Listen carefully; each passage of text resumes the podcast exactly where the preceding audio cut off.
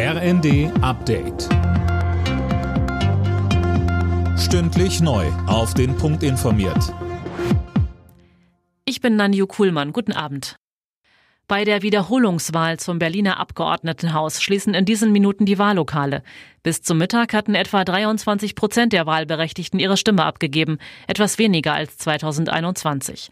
Wegen teils chaotischer Zustände hatte der Berliner Verfassungsgerichtshof die Wahl vom September 2021 für ungültig erklärt. Zum Beispiel wurden falsche Wahlzettel verteilt oder sie fehlten ganz. Außerdem blieben einige Wahllokale länger auf als vorgesehen, weil sich davor lange Schlangen gebildet hatten. Erdbebenopfer aus der Türkei und Syrien sollen bei Verwandten in Deutschland unterkommen und unbürokratisch einreisen dürfen. Darauf haben sich das Bundesinnenministerium und das Auswärtige Amt geeinigt. Mehr von Daniel Bornberg. Ein sicheres Dach über dem Kopf, eine medizinische Behandlung, das will Deutschland ermöglichen. Türkische oder syrische Familien sollen enge Verwandte aus der Katastrophenregion unbürokratisch zu sich holen können.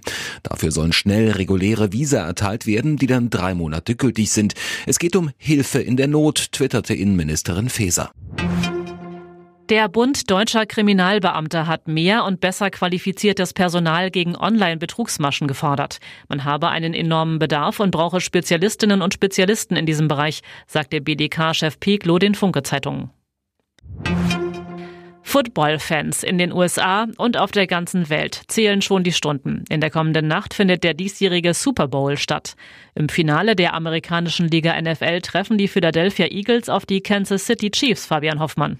Beide sind locker durch die Saison gekommen. In den Playoffs waren die Eagles dann aber doch souveräner und sind nun leichter Favorit im Endspiel. Auch drumherum wird den Footballfans wieder reichlich geboten. Die legendäre Halbzeitshow kommt in diesem Jahr von Rihanna. Und auch in den beliebten Werbespots im amerikanischen TV werden einige Stars auftauchen. 30 Sekunden Werbung bei Fox kosten in diesem Jahr übrigens 7 Millionen Dollar. Hertha BSC kann im Abstiegskampf der Bundesliga wieder Hoffnung schöpfen. Gegen Borussia Mönchengladbach gewann die Hertha mit 4 zu 1. Mit dem Sieg klettern die Berliner auf den Relegationsrang 16. Alle Nachrichten auf rnd.de